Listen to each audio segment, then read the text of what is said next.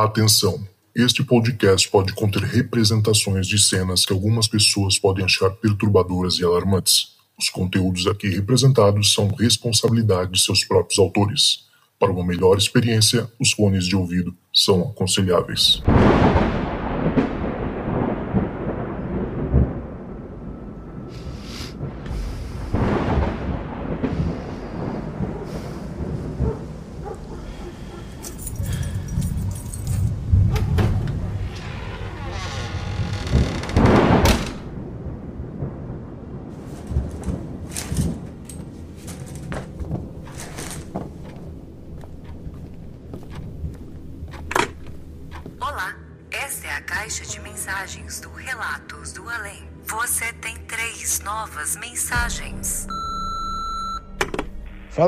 Fala Zucas, como é que vocês estão? É, eu sou o Maurílio, sou daqui de Goiânia e eu tenho dois relatos aqui. Um bem antigo que aconteceu quando eu tinha 10 anos e um outro bem recente, tem menos de dois anos e que foi um, algo que marcou e mudou minha vida praticamente. Primeiro eu preciso contextualizar, eu sempre fui um cara muito cético, fui ateu por muitos e muitos anos, eu diria que até os meus sei lá, 30 anos, é, um ateu convicto, né? E vamos lá. O primeiro relato, é, eu tinha em torno de 10 anos e aconteceu na casa da minha avó. Como boa e velha casa de vó, lá tinha no quarto dela uma penteadeira com um espelho enorme. E eu gostava de ficar brincando no quarto dela, porque lá tinha televisão, e eu ficava lá. E aí, um belo dia, eu dei, passei o olho assim rapidamente pelo espelho e vi, né, dava para ver ali na cama, uma pessoa deitada numa numa almofada que tinha lá, uma almofada triangular daquelas que a, pessoa, a gente usa para apoiar o pé, ou então pessoas que têm refluxo usam para ficar com a cabeça mais alta, né? Tinha uma almofada dessa em cima da cama e eu vi uma pessoa deitada, né, uma pessoa vestida de terno, com sapato, com cabelo muito bem arrumado naquela posição que geralmente as pessoas ficam quando morrem, né? Que coloca no caixão. E foi muito rápido, mas eu vi muito bem a, a, a pessoa. E aí eu fui conversar com minha mãe sobre o acontecido. Minha mãe, ela sempre foi uma pessoa muito religiosa, né? Ela sempre acreditou muito nesse, nessa parte é, de espiritismo, de mediunidade. E aí quando eu fui conversar com ela, ela começou a me fazer algumas perguntas, né? Perguntando como que era a pessoa e tal. E eu fui falando.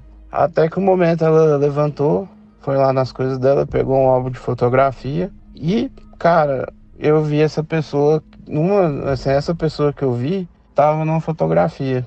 E aí eu falei assim, mãe, era esse cara aqui, certeza que era esse cara. E aí ela pegou e comentou, falou assim, então, Maurílio, esse cara aqui, ele era o irmão da sua avó e ele era o dono dessa almofada, né?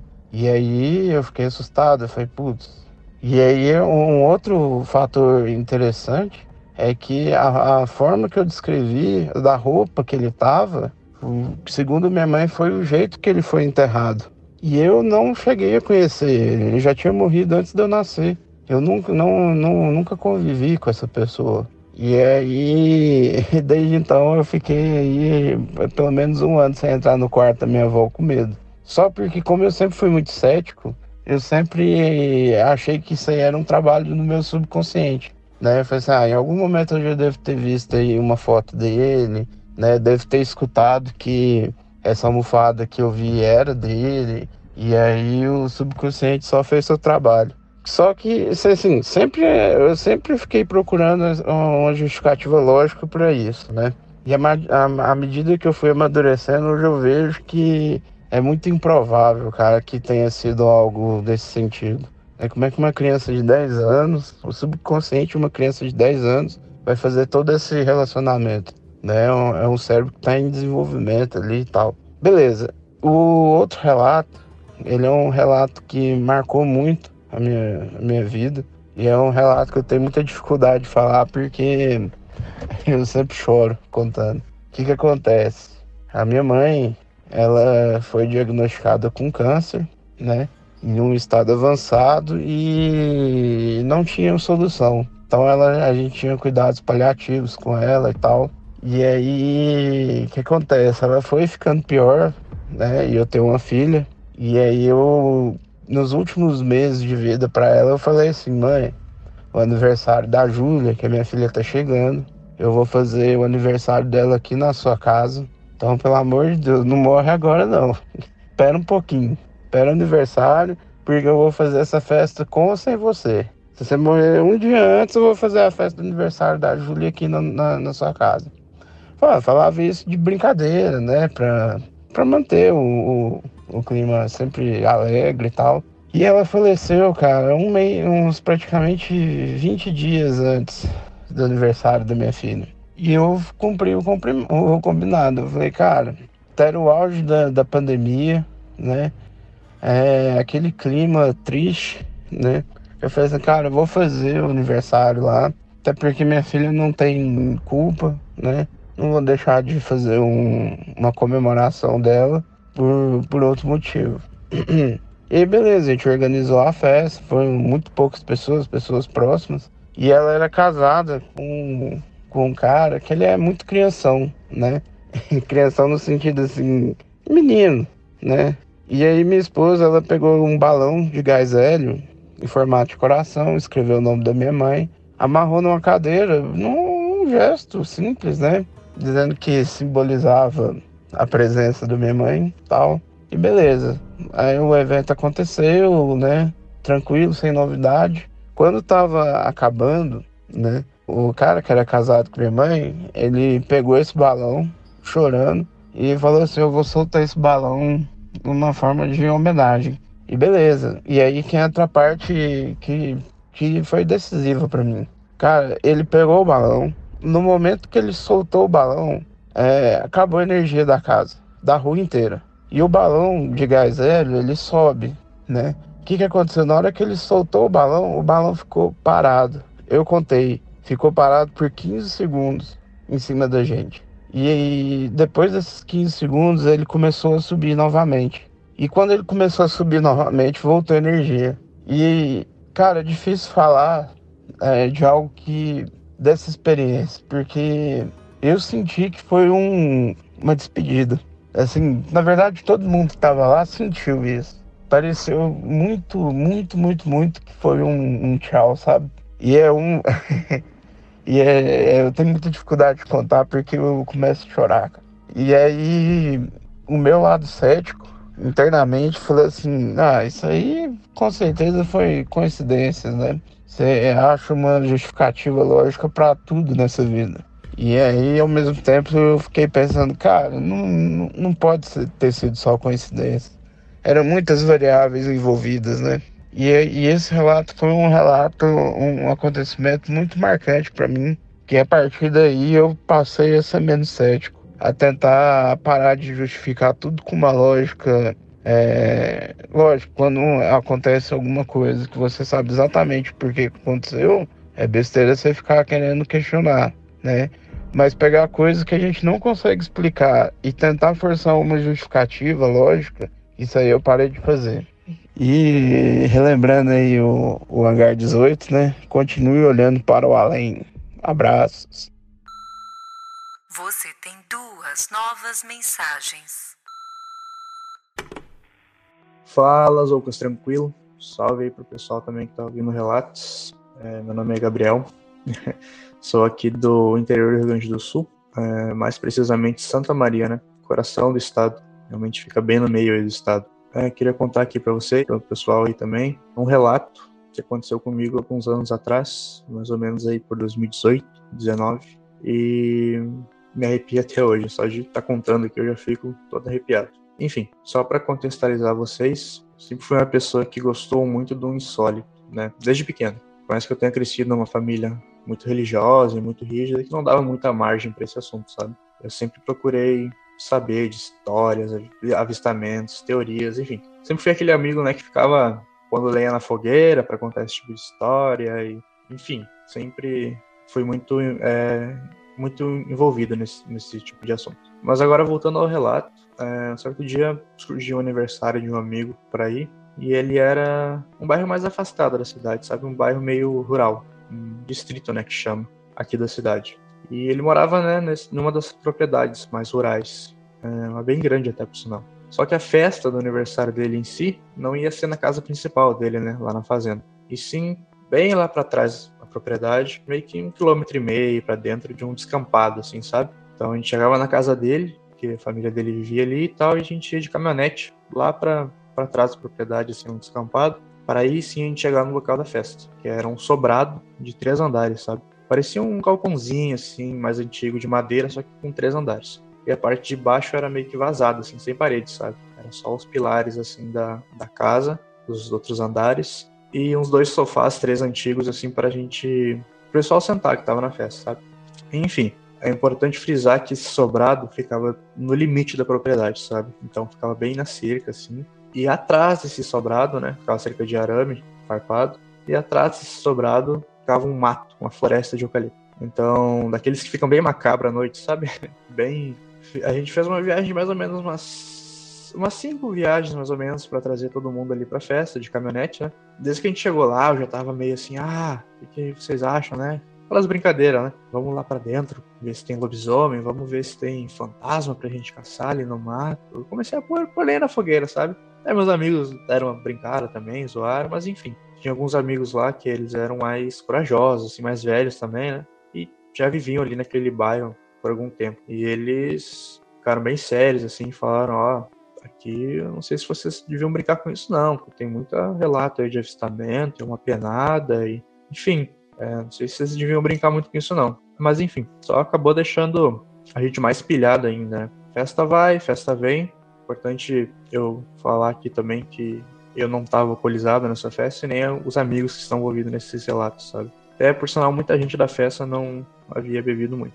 não fazia muito que ela tinha começado também. Não tinha ninguém mal. E, e aí teve uma hora que eu subi no terceiro andar do sobrado, que é onde ficava a geladeira, sabe? Pra pegar as coisas geladas, cerveja, enfim. E subindo lá, eu tinha uma janela bem grande, de vidro, assim, que ficava diretamente voltada para o mato de eucalipto. E quando fui pegar, eu fiquei admirando, né, aquele, aquela janela assim, olhando pro mato e quando de repente eu vejo uma luz, bem no momento que eu tava olhando assim, uma, uma luz passando pelas árvores, meio que flutuando assim, sabe? Não parecia que ela tinha uma fonte como uma lanterna um lampião. É, era mais como uma luz mesmo flutuando, passando pelas árvores, mas eu não conseguia ver o que estava é, causando aquela luz, sabe? Não via se era uma lanterna, um lampião, enfim.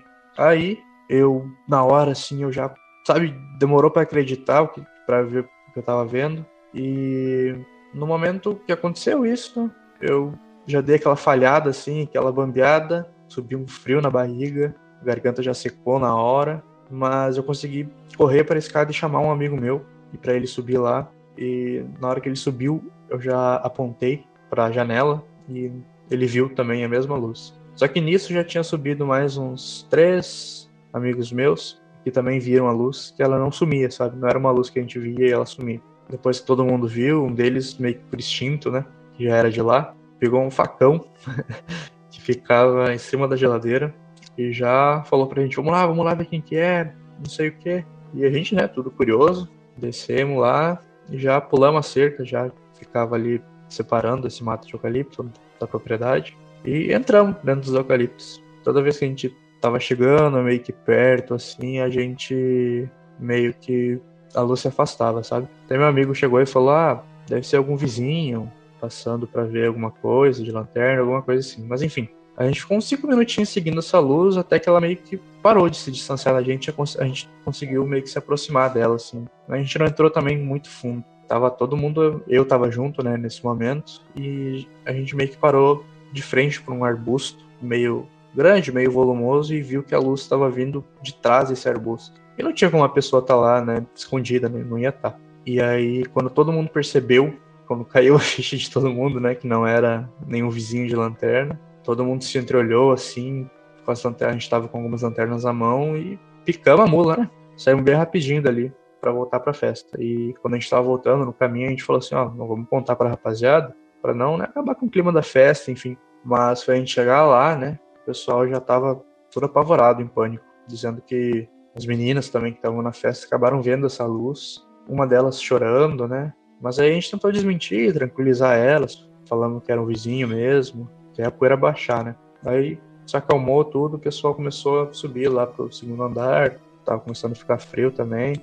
E aí ficou só eu uns amigos ali embaixo, naquela parte vazada, né? Sentados no, no sofás ali. E aí, conversa vai, conversa vem, a gente comentou sobre o que aconteceu, sobre essa luz e tal. E a gente tava conversando e eu olhei para um amigo, dois amigos que estavam sentados de frente, né, para esse mato de eucalipto. E eu olhei diretamente para ele assim e eu vi que ele tava congelado, com os olhos arregalados assim, travado, sabe?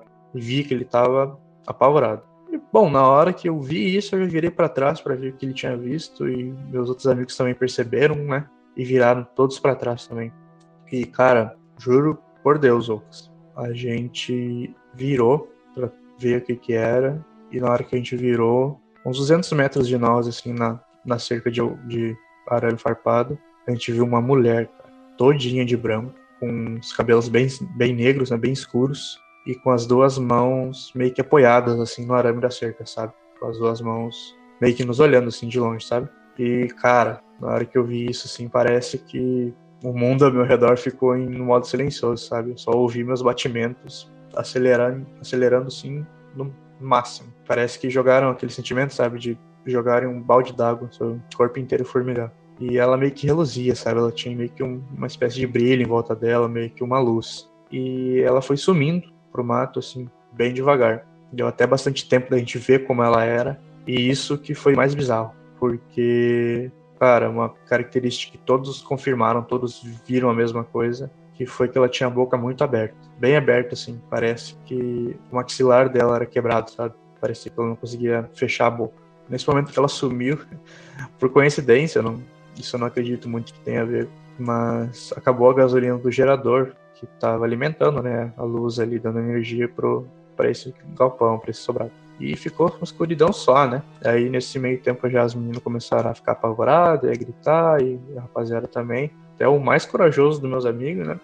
Tava chorando ali, meio apavorado também. E, pô, eu não preciso nem falar, né? Que eu já tava na máxima da nota marrom ali. E aí, nisso, meu amigo morava lá já, já levantou e falou: Vambora, vambora, que a gente vai ter que ir pra casa lá, pra minha casa principal, que acabou a luz, não sei o quê, para dar aquele. para disfarçar, sabe? Mas ele tava bem apavorado. Eu também tava com, com os olhos cheios de lágrimas também, enfim, porque foi um medo que subiu muito rápido, sabe? E a gente acabou juntando tudo, pondo as coisas na caminhoneta e a gente ia fazer umas viagens, né? Umas cinco viagens de novo para levar o pessoal lá para casa principal, que era um quilômetro e meio afastado assim. E cara, vai parecer mentira, mas você acredita que a gente conseguiu, meu amigo no caso, né, tava tão assim apavorado, tão que ele conseguiu jogar a caminhoneta para dentro de um buraco, assim. Ela não, claro, a gente não caiu dentro de um buraco muito fundo, mas foi o suficiente para a gente não conseguir tirar a caminhoneta. E a gente teve que ir lá e falar, ó, oh, rapaziada, vamos ter que ir todo mundo de a pé para casa lá. E foi o que aconteceu. A gente juntou a nossa tralha, pegou os isopor, tudo, e fomos a pé, em, em tropinhas, em linha, indiana, para a casa principal dele. Andamos um quilômetro e meio ainda descampado. Só que o, a pior parte disso foi que, mesmo a gente indo para casa, a gente conseguia ver essa mulher nos acompanhando pela cerca de arame. Bem longe, sabe? Nesse descampado a gente conseguia vê-la na cerca mais distante, assim. E não foi uma coisa que só eu e alguns amigos viram, né? Essa parte a maioria das pessoas viram, podem então aí para confirmar. Ela simplesmente sumiu quando a gente chegou na casa desse meu amigo e chegou todo mundo apavorado, as meninas chorando, tudo, e acabaram que contaram para os pais dele. Só que eu, tão apavorado que eu tava, eu nem prestei atenção, só entrei para casa dele e fiquei lá é, em um canto, né? E acabou que eu esperei amanhecer, peguei um ônibus que passava por lá e vim para casa e fingir, né, que não fingir que não aconteceu nada. Mas falar, eu não sei, te falar que eu não faço ideia do que tenha sido, não faço, porque foi tá, tá difícil de associar na hora ali, né? Mas é isso. Esse é o meu relato aí. Espero que você tenha gostado aí, ou tenha sido um pouco assustador até. Enfim, um abraço aí para os ouvintes, para você também, Zoucos. Muito obrigado aí pela oportunidade novamente de ouvir meu relato. Gosto muito do seu programa aí. Abração, viu? É nóis. Você tem uma nova mensagem. This episode is brought to you by Shopify. Forget the frustration of picking commerce platforms when you switch your business to Shopify, the global commerce platform that supercharges your selling wherever you sell. With Shopify, you'll harness the same intuitive features, trusted apps, and powerful analytics used by the world's leading brands. Sign up today for your $1 per month trial period at shopify.com slash tech, all lowercase. That's shopify.com slash tech. When you need mealtime inspiration, it's worth shopping Kroger, where you'll find over 30,000 mouthwatering choices that excite your inner foodie. And no matter what tasty choice you make, you'll enjoy our everyday low prices, plus extra ways to save, like digital coupons worth over $600 each week. You can also save up to $1 off per gallon at the pump with fuel points. More savings and more inspiring flavors make shopping Kroger worth it every time. Kroger, fresh for everyone. Fuel restrictions apply. Oi, Zoucas, eu sou Juliana, aqui do Rio de Janeiro, sou conterrânea. É, eu tenho 19 anos e desde sempre eu cresci ouvindo assim muitas histórias, né? Minha avó é da roça e também vendo muitos assim filmes de terror. E além disso, tendo uma certa sensibilidade, uma certa intuição. E já aconteceram assim várias histórias, vários casos na minha família, comigo também. E conforme eu fui crescendo, essa sensibilidade foi se tornando assim maior, digamos assim, né? E recentemente aconteceram alguns casos que me deixaram mais assim até meio assustada, né, com essa capacidade. Eu fiquei tipo, caraca, será que eu devo fazer alguma coisa com essa, essa sensibilidade? Será que eu devo aflorar? Então, assim, a primeira coisa foi que o meu avô, infelizmente, ele faleceu no final do ano passado, poucos dias antes do meu aniversário, e foi assim um baque, né, para a família. Ele estava internado num hospital público e no primeiro que ele ficou, ele não foi assim tratado tão bem pelos médicos, né, pela equipe. E aí no meu sonho, que eu sonhei com ele um pouco um pouco depois, eu via ele numa numa mesa, a gente estava numa mesa, eu e ele, um de frente pro outro, e era como se eu estivesse na minha casa e atrás dele tivesse uma coisa assim com muita luz, sabe? Muito branco e ele com muita muita plenitude.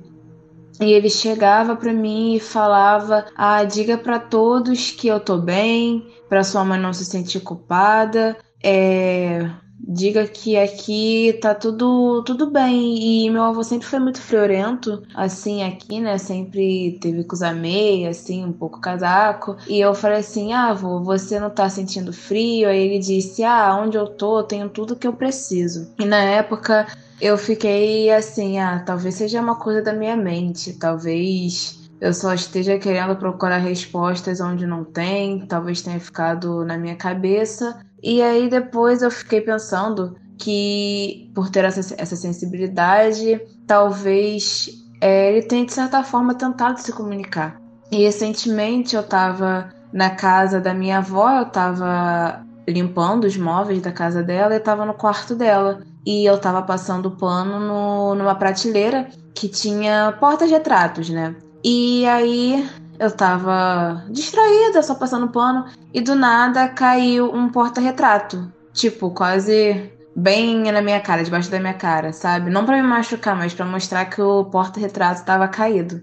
E aí, nesse momento, antes de ver qual era a foto, me veio uma imagem do meu avô sorrindo para mim, como se estivesse brincando, sabe aquela brincadeira de avô e mandando um sorriso, uma mensagem. Aí eu fui levantar a foto e era uma foto da minha avó com meu avô. E eu senti naquele momento como se ele estivesse tentando se comunicar comigo, sabe? Como se eu fosse ali o canal entre a família. E além disso, recentemente também aconteceu uma coisa mais de doida, né? Eu tenho aqui onde eu moro, mais nos fundos moram a minha tia, irmã do meu pai e o meu tio. Só que por um assim, uma desavença familiar, a gente já não tem mais um contato, a gente já não se fala mais. E recentemente eu sonhei uma certa noite, um tive um sonho muito esquisito, né? Muito estranho, que eu tava aqui em casa e ouvia um barulho do nada, como se tivesse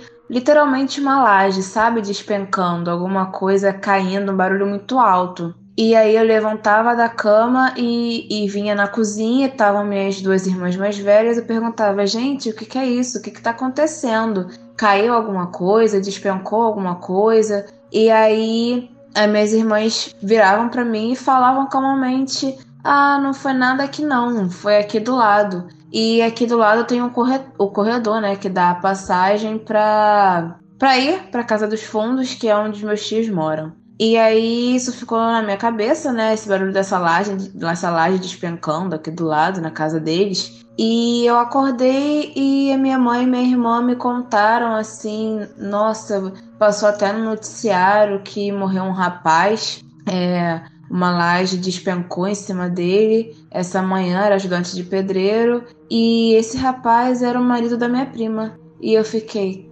caraca, eu sonhei com isso. E foi na mesma noite, no de manhã, de manhã cedo, deu no noticiário esse acidente que havia ocorrido. E isso ficou na minha cabeça, eu contei para algumas pessoas, as pessoas ficaram tipo, caraca, não quero que você me conte seus sonhos, tô com medo.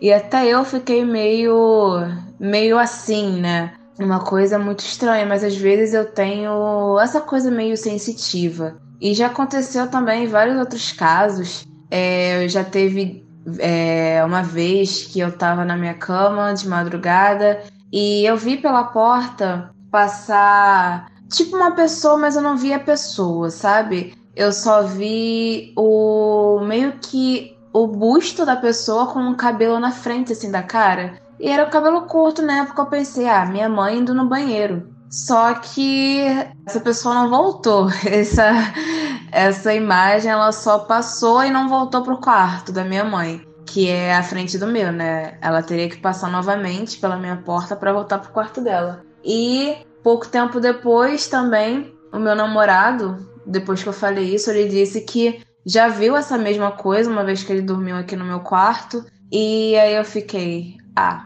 caramba. E também já teve caso de eu estar dormindo e sentir é, um peso no meu colchão e, nossa, na, no dia isso me deixou muito, assim, assustada. E também outros casos de, de eu ser, assim, bem pequena. Acho que foi o mais antigo que eu consigo me lembrar. Eu devia ter uns 5, 6 anos de idade. E a gente ainda usava o Bina, né? Aquele dispositivo que nos telefones de casa é, dava para você ver o número de quem tava te ligando e aí um dia eu ainda dormia no quarto com meus pais, minhas irmãs estavam no quarto delas. E aí meus pais começaram a ouvir passos na sala. E ele, minha mãe, assim, cutucou meu pai, e eles pensaram, ah, deve ser ou a Ana ou a Giovana. E nisso o celular da minha mãe estava carregando na sala.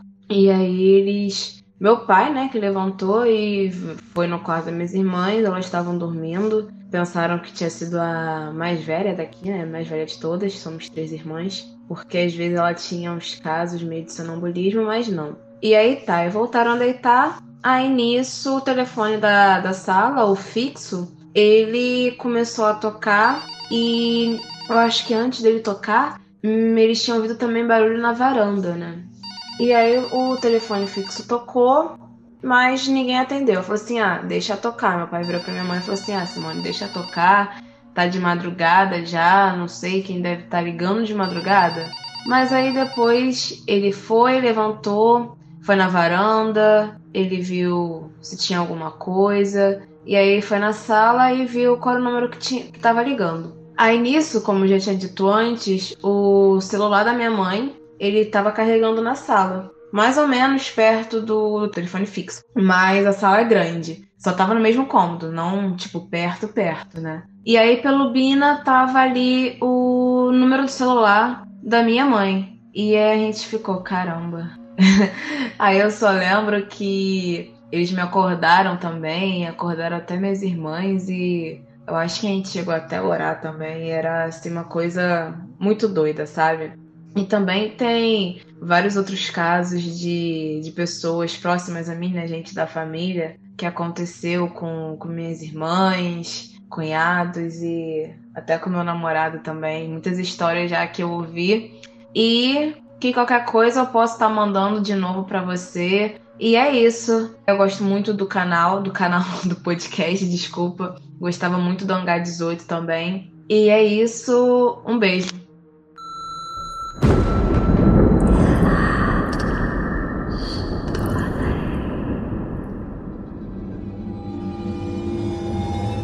Então é isso, galera. Chegamos ao final de mais um episódio de Relatos dos Ouvintes aqui no Relatos do Além. Queria agradecer primeiramente a você que chegou até aqui, que não desistiu, não desligou antes com medo.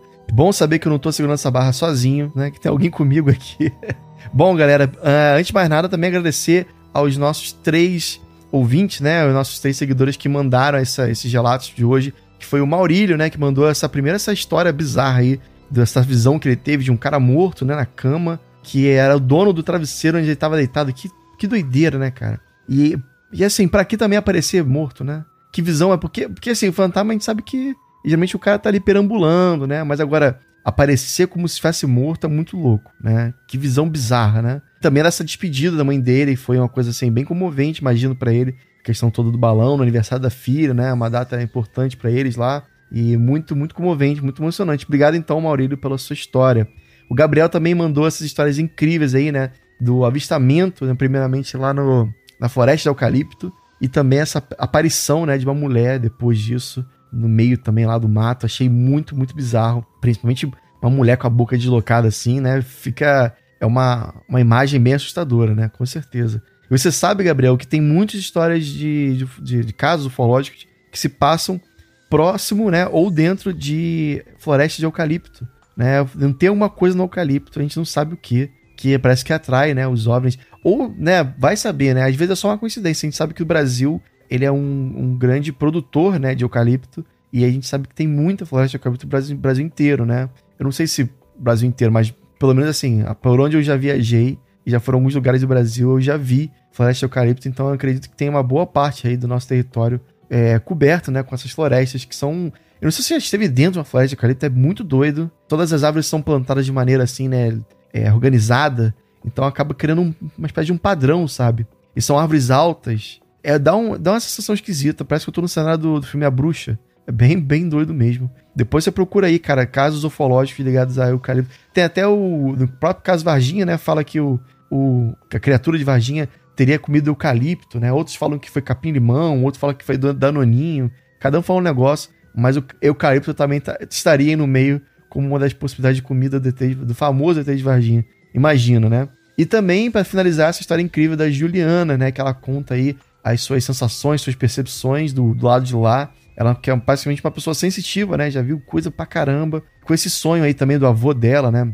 Que ela teve essa conversa com o avô e ela, ele viu ele do outro lado, né? Praticamente num lugar tudo claro. Achei bem interessante também, muito emocionante também, né? Sempre história de vovô, né, gente? Sempre, eu sempre lembro dos meus avós, são todos também falecidos e, e já sonhei muito com eles. Então eu sei como é que é, é essa sensação aí que a Juliana teve.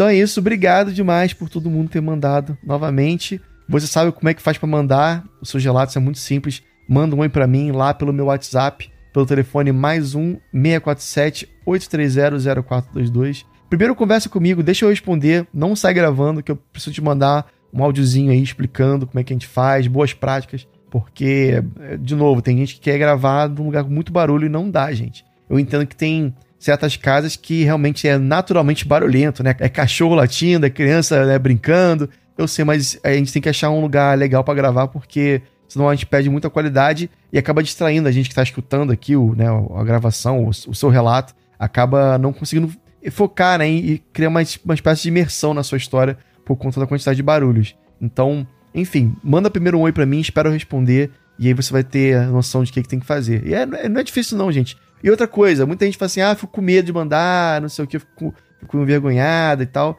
Dá para mandar de maneira anônima. Eu não tô mais colocando voz do, do, do, do, do pato lá do Fantástico, porque acaba que é, é difícil muitas vezes para algumas pessoas entenderem. Né? Eu, às vezes, tenho essa dificuldade de entender o que a pessoa tá falando. Ainda mais 15 minutos de áudio a, da pessoa com voz, né, de, voz anônima, né, aquela vozinha de pato, é complicado. Então eu não tô fazendo mais voz anônima, mas você pode ficar anônima e você pode criar outros nomes para pessoas que participam da sua história, entendeu? E não vai, é difícil alguém perceber, ah, é a fulana que tá falando, né? Não é como se fosse muita gente também que escutasse podcast, né? Assim, manda lá para mim pelo telefone. E se você quer participar do nosso grupo, que é praticamente um grupo de um suporte, entra lá no nosso grupo secreto através do, do site www.apoia.se barra Relatos do Além, tudo junto. E você vai estar tá ajudando a gente e eu vou estar ajudando outras pessoas que fazem o podcast, nossos editores, né? E a gente faz essa, essa união de forças aí, essa força-tarefa para fazer o podcast ficar cada vez maior e mais legal, beleza? Então eu tô contando com a sua participação lá no grupo e se tocar o telefone, não tenha medo. O além pode estar esperando do outro lado da linha. Outro lado da linha. Outro lado da linha. Outro lado da linha. Outro lado da linha. Outro lado da linha. Esse podcast foi uma produção Uncoded. Acesse uncodedprod.com para saber mais.